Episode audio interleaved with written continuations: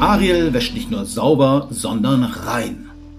Die Älteren erinnern sich. Das war Clementine, eine latzhosentragende Werbeikone aus den 70ern. Clementine gibt's nicht mehr, aber das Waschmittel, das gibt's noch. Neuerdings reinigt das Pulver nicht nur schmutzige Kleidung, sondern es sorgt zugleich für ein sauberes oder besser reines Ökogewissen. Zumindest fast. Wir drehen runter ist der Slogan einer aktuellen Werbekampagne, mit der der WWF und Procter Gamble für Waschen bei niedrigeren Temperaturen und damit fürs Energiesparen trommeln. Ist die Aktion ein reiner Marketing-Gag oder steckt mehr dahinter? Warum macht der WWF bei dieser Kampagne mit und wie sieht es insgesamt mit der Ökobilanz beim Waschen aus? Wie wir beim Waschen alle eine ein wenig weißere Weste bekommen können, Darüber reden wir in Überleben mit Gabriele Hessig, bei Procter Gamble die zuständige Geschäftsführerin für Nachhaltigkeit und mit meiner Kollegin Silke Düvel-Ried, die die Kooperation WWF-seitig betreut.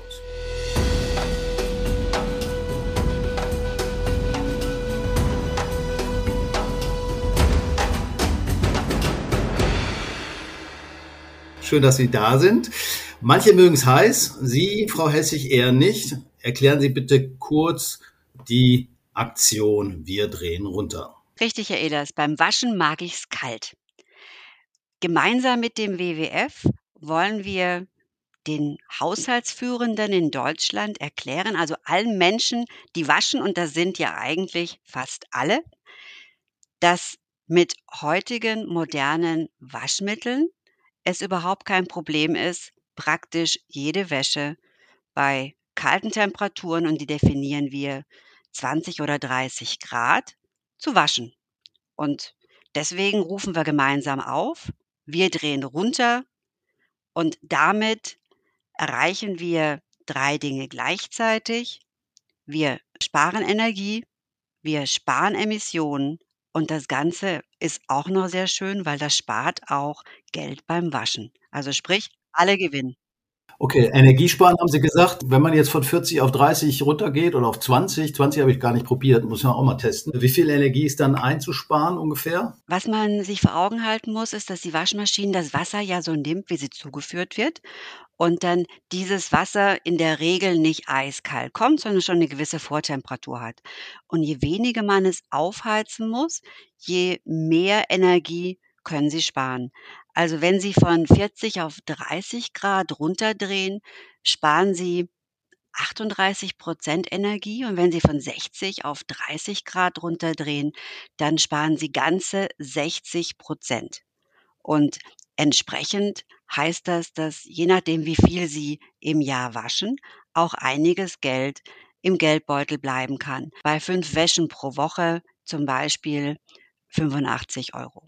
Okay, 85 Euro hört sich ganz gut an, aber das kann ich natürlich auch einsparen, indem ich einfach ein billiges Waschmittel kaufe. Sie haben jetzt ein Markenprodukt.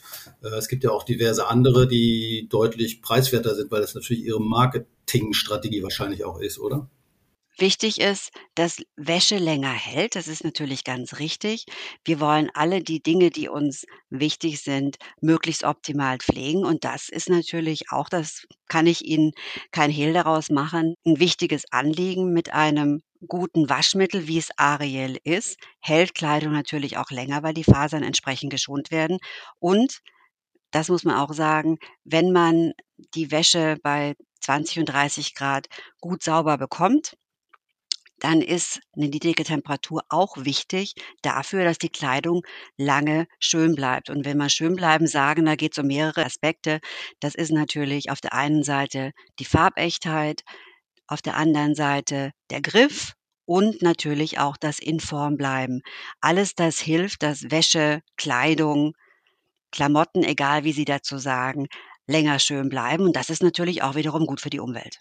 Wenn ich mir die Energiebilanz anschaue, habe ich äh, irgendwo gesehen, dass 60 Prozent des Energieaufwandes dafür verwendet wird tatsächlich beim Produkt, beim Verbrauch des Produktes. Also ähnlich wie bei Autos wahrscheinlich, da also dürfte es noch ein bisschen mehr sein. Also nicht so für die Produktion selber oder den Transport, sondern sind hier entscheidend tatsächlich die Verbraucherinnen und Verbraucher. Habe ich das richtig verstanden?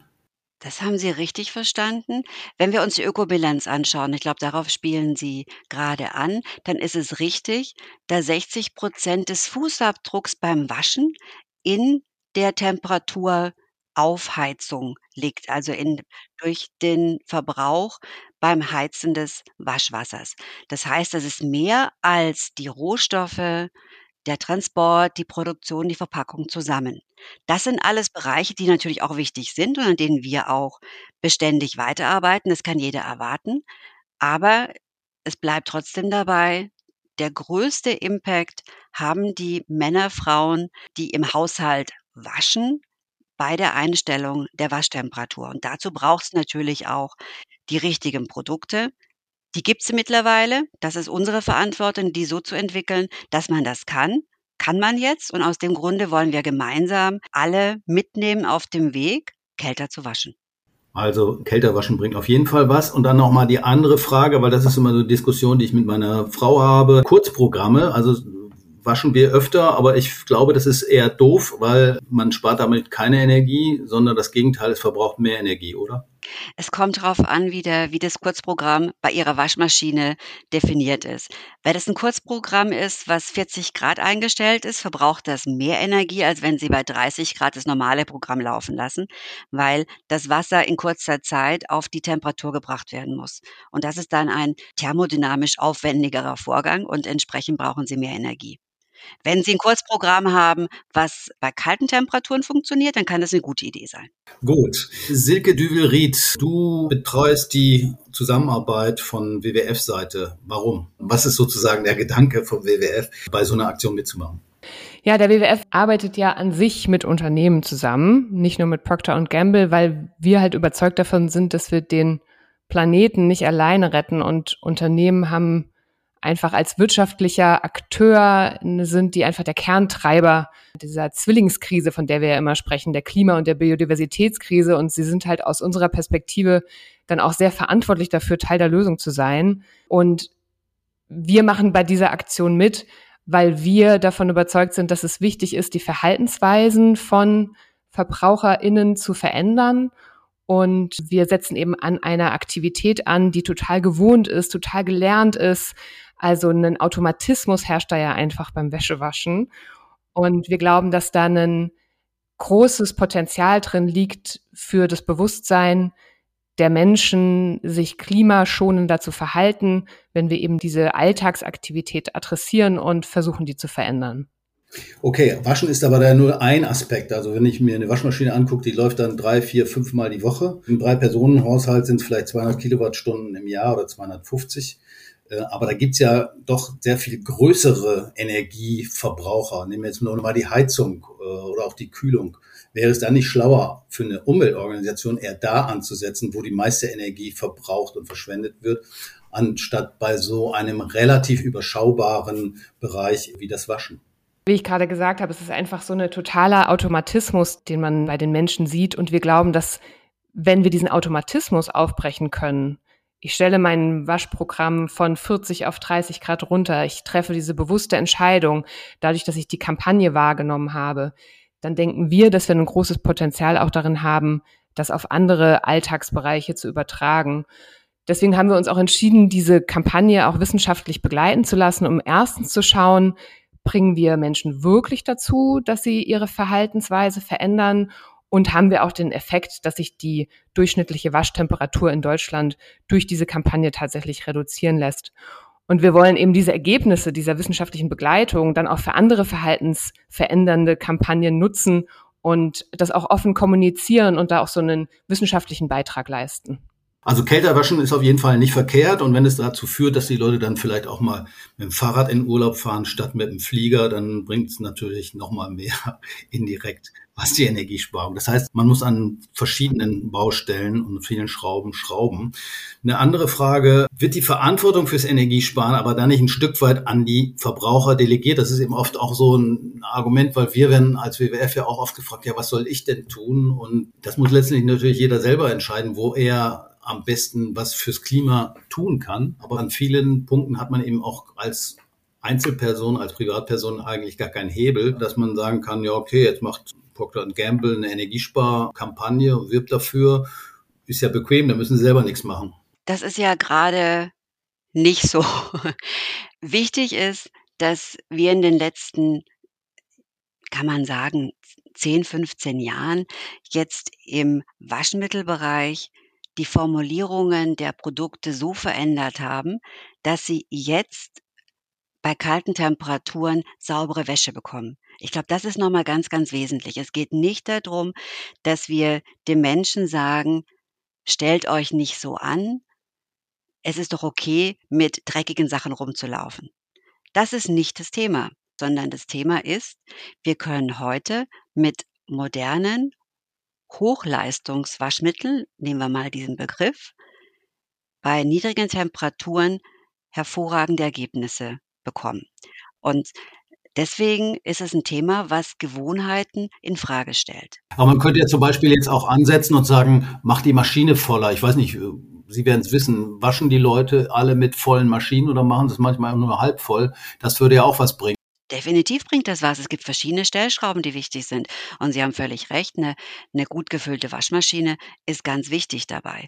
Deswegen, es gibt Hausaufgaben, die wir erledigen müssen und die wir erledigt haben. Und es gibt Hausaufgaben, die wir auch weiter dran sind zu verbessern.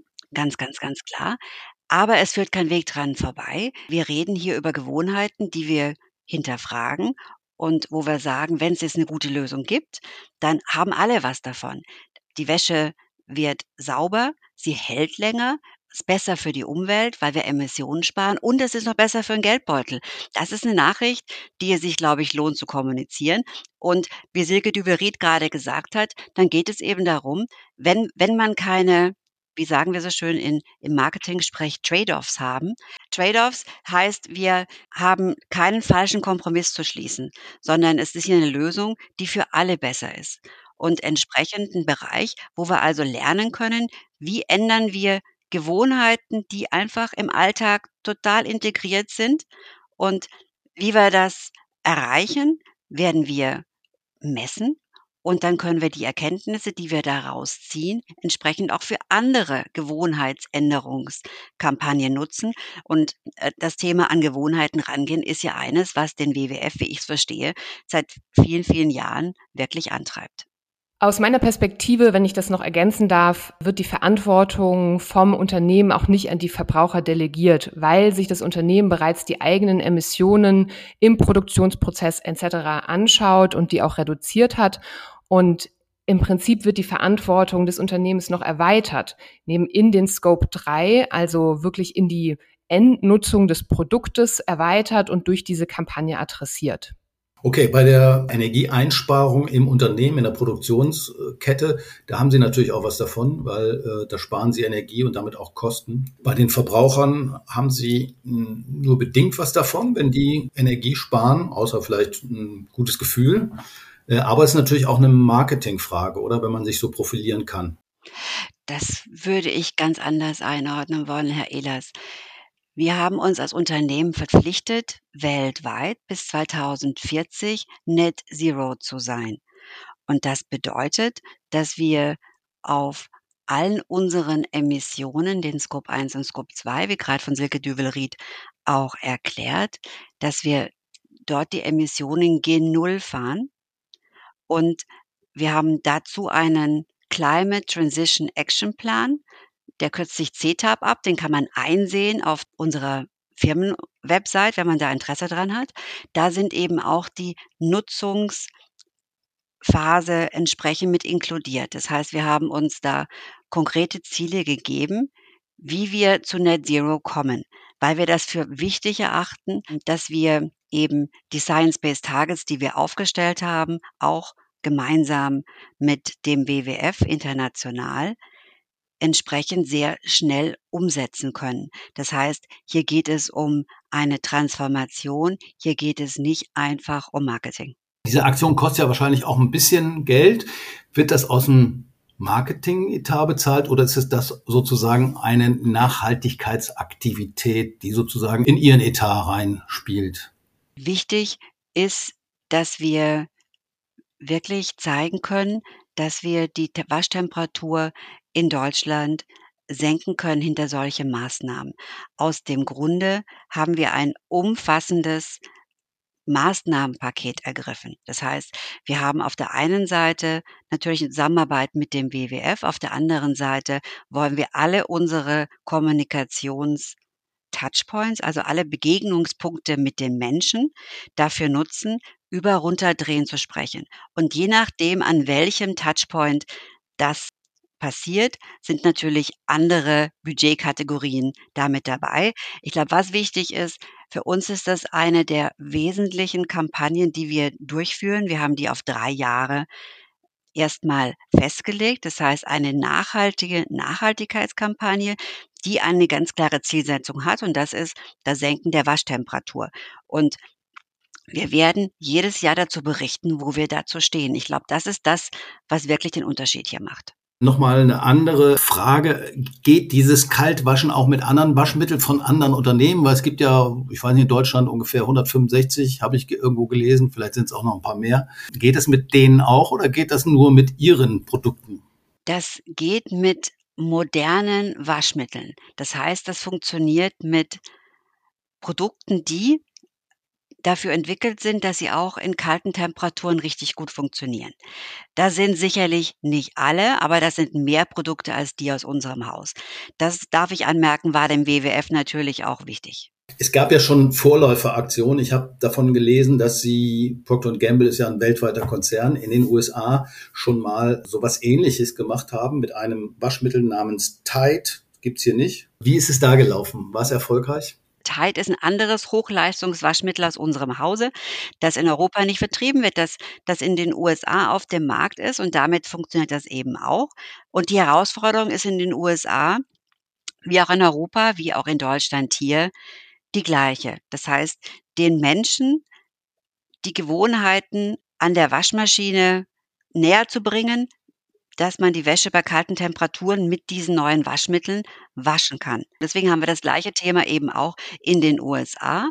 Und auch in den USA sind wir damit ganz erfolgreich. Das heißt, wir sehen, dass diese Art von Kommunikationskampagnen dazu führen, dass die Menschen ihr Verhalten überdenken und dann in die neue Gewohnheit reinrutschen, weil machen wir uns alle nichts vor. Wir wollen natürlich nicht an der Waschmaschine wahnsinnig nachdenken, sondern es gilt eben, diese Gewohnheit jetzt einzuüben, sich selber ein Bild davon zu machen, dass das funktioniert. Denn wie gesagt, wir wollen alle saubere Wäsche haben. Das ist wichtig für unser Wohlfühlen, für unser Selbstbild und natürlich auch für eine hygienische Führung des Haushalts. Und gibt es da schon Erfahrung, weil das ja schon da länger läuft als in Deutschland? Also bei den Amerikanern sind die jetzt schon alle umgestiegen oder waschen die sowieso vielleicht ganz anders? Äh, haben die andere Waschgewohnheiten? Größere Maschinen vielleicht, keine Ahnung. Mehr Waschsalons? Die Waschmaschinen sind tatsächlich in allen Ländern anders. Das hat historische Gründe ganz bestimmt und sicherlich auch sozioökonomische Gründe. In USA ist die Waschtemperatur schon gesunken und wir können auch eins vermelden, die Deutschen waschen relativ heiß weltweit. Als wir die Kampagne begonnen haben, war die Durchschnittstemperatur in Deutschland 43,18 Grad. Wir haben also eine Nullmessung durchgeführt, um dann eben auch gegen diese Nullmessung in den kommenden Monaten und Jahren anzumessen. Wir haben Länder, da wäscht man schon im Durchschnitt in den 30ern. Und wenn Sie zum Beispiel nach Japan gucken, ein Land, was als extremst reinlich gilt, dort waschen die Menschen wirklich schon kalt. Wie ist es? Wo kommen die Zahlen her? Müssen Sie die selber erheben oder macht das das Statistische Bundesamt oder machen Sie da Befragungen oder wie läuft sowas? Da gibt es verschiedene Möglichkeiten, das durchzuführen. Wir machen selber auch mit Marktforschungsinstituten Befragungen. Und tatsächlich ist es so, dass für, für unsere Messung besser gesagt, wir die Menschen nicht befragen, sondern wir haben ein Panel aufgestellt, wo man nachvollziehen kann, wie die Temperaturen wirklich an der Waschmaschine sind, damit es die sogenannten Panel-Effekte nicht gibt und man in der Befragung vielleicht etwas sagt, was man als adäquat erachtet, aber vielleicht anders handelt, nur um diese Frage ähm, auch vorzugreifen von Ihrer Seite. Wir wollen wirklich messen, was die Leute tun, denn nur so kann man das äh, dann auch hinterher als Erfolg der Kampagne auch richtig auswerten. Da bin ich ja gespannt, was da rauskommt. Wissenschaftliche Begleitung war auch so ein Stichwort. Silke, kannst du dazu was erzählen? Gibt es da schon erste Erkenntnisse? Hat es was gebracht, die Leute zum Kaltwaschen zu motivieren? Ja, gerne, genau. Also wir machen allgemein eine wissenschaftliche Begleitung dieser ganzen Kampagne, um eben zu sehen, ob unsere Kampagne wirklich Erfolge hat, also ob wir wirklich zu einer Verhaltensänderung bei den Leuten beitragen und wollen das, wie gesagt, dann auch transparent kommunizieren. Wir haben dazu noch keine Ergebnisse, erwarten sie aber sehr bald. Und ähm, wir kooperieren hierbei mit dem äh, Collaborating Center on Sustainable Consumption and Production in Wuppertal. Und die haben mit uns ein umfassendes Forschungsdesign erarbeitet. Und das ist eine Methode, die quantitative als auch qualitative Erhebungen kombiniert. Und wir haben da auch noch unabhängige ExpertInnen äh, mit an Bord geholt, um dann wirklich gutes Forschungsdesign zu erarbeiten. Und wie schon gesagt, wir wollen dann am Ende eben diese Erreichung auch wirklich kommunizieren. Und selbst wenn wir nicht bei den Effekten gelandet sind, die wir uns jetzt momentan wünschen würden, einfach einen wissenschaftlichen Beitrag zu dem Thema Behavior Change Kampagnen leisten, also Verhaltensveränderung. Wie kann man das vorantreiben? Was muss man den Leuten an Informationen bereitstellen, um wirklich zu einer Verhaltensveränderung zu führen? Das ist unser Beitrag eben auch zu dieser wissenschaftlichen Diskussionen. Gut, nun besteht Waschen nicht nur aus dem Energieverbrauch, sondern es gibt noch andere Aspekte, die es zu beachten gibt. Wasserverbrauch, die Dosierung zum Beispiel. So wird Waschmittelfirmen zum Beispiel oft dafür kritisiert, dass sie die Dosierung mit Millilitern angeben. Die liegt dann damit ein bisschen höher, als wenn das per Gramm angegeben würde. Keine Ahnung, ich wiege mein äh, Waschmittel nicht ab. Wie sehen Sie das? Was sind die anderen Knackpunkte? Beispielsweise Dosierung. Wie kann man diese Dosierung vielleicht noch optimieren? Dass die Leute eben nicht überdosieren, was, glaube ich, auch ein, durchaus ein Problem ist beim Waschen. Die Leute äh, dosieren gerne über, sie dosieren manchmal unter. Wichtig ist, dass man die richtige Dosierung hat. Was wir über die Jahre und Jahrzehnte gelernt haben, ist, dessen, was wir es den Menschen möglichst einfach machen sollen, richtig zu dosieren. Weil, wie gesagt, die Waschmaschine steht nicht unbedingt immer in einer Ecke, die so richtig hell und ausgeleuchtet ist. Viele haben die im Keller stehen oder man wäscht eben auch nebenbei. Das ist ja auch alles ganz normal und entsprechend sollte Dosieren einfach sein. Wie ist das mit der Milliliterangabe? Ich weiß nicht, ob es bei Ihnen so ist. Also da steht dann meinetwegen 115 Milliliter drauf, das sind aber nur 71 Gramm und der doofe Verbraucher wie ich denkt, ah ja, 115 kippe ich mal dann rein, aber es ist eigentlich am Messbecher ja dann wahrscheinlich auch in Milliliter angegeben, oder? Genau, also die also die Dosierung ist natürlich vom Messbecher und von der Angabe auf der Packung immer identisch. Natürlich hat niemand an der Waschmaschine eine Briefwaage stehen. Aus dem Grunde haben wir eines für uns gelernt, dass es wichtig ist, über diese Pods zum Beispiel dem Menschen nur kommunizieren zu müssen: „Mach die Waschmaschine voll, gib 'n Pod rein, mach die Wäsche drauf und dann ist die Dosierung erledigt.“ Und damit hat man ganz einfach die perfekte Dosierung. Das ist ein Punkt für sicherlich für Pods. Ansonsten, wenn Sie Flüssig oder oder Pulverwaschmittel verwenden, versuchen wir auch über eine klare Gestaltung in den Messbechern die Dosierung einfach zu machen. Wir wissen aber, bei einer freien Dosierung gibt's eben Über oder Unterdosierungen. Beides kommt vor, beides ist nicht optimal. Grundsätzlich frage ich mich natürlich, warum kann Procter Gamble das nicht auch alleine machen? Wofür braucht sie den BWF dazu?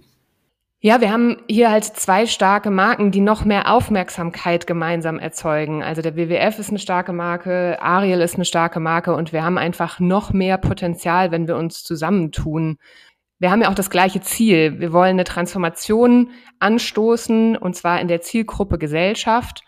Und ich hatte ja schon gesagt, PNG übernimmt ja hier Verantwortung, auch bezüglich der nachgelagerten Emissionen äh, in der Nutzung ihrer, der Produkte. Und für uns, für den WWF, bietet eben diese Partnerschaft die Möglichkeit, Nachhaltigkeit in die Alltagsroutinen der Menschen zu integrieren und nachhaltiges Handeln eben niedrigschwellig und ansprechend zu machen und auch Zielgruppen zu erreichen, die wir vielleicht sonst nicht erreichen können.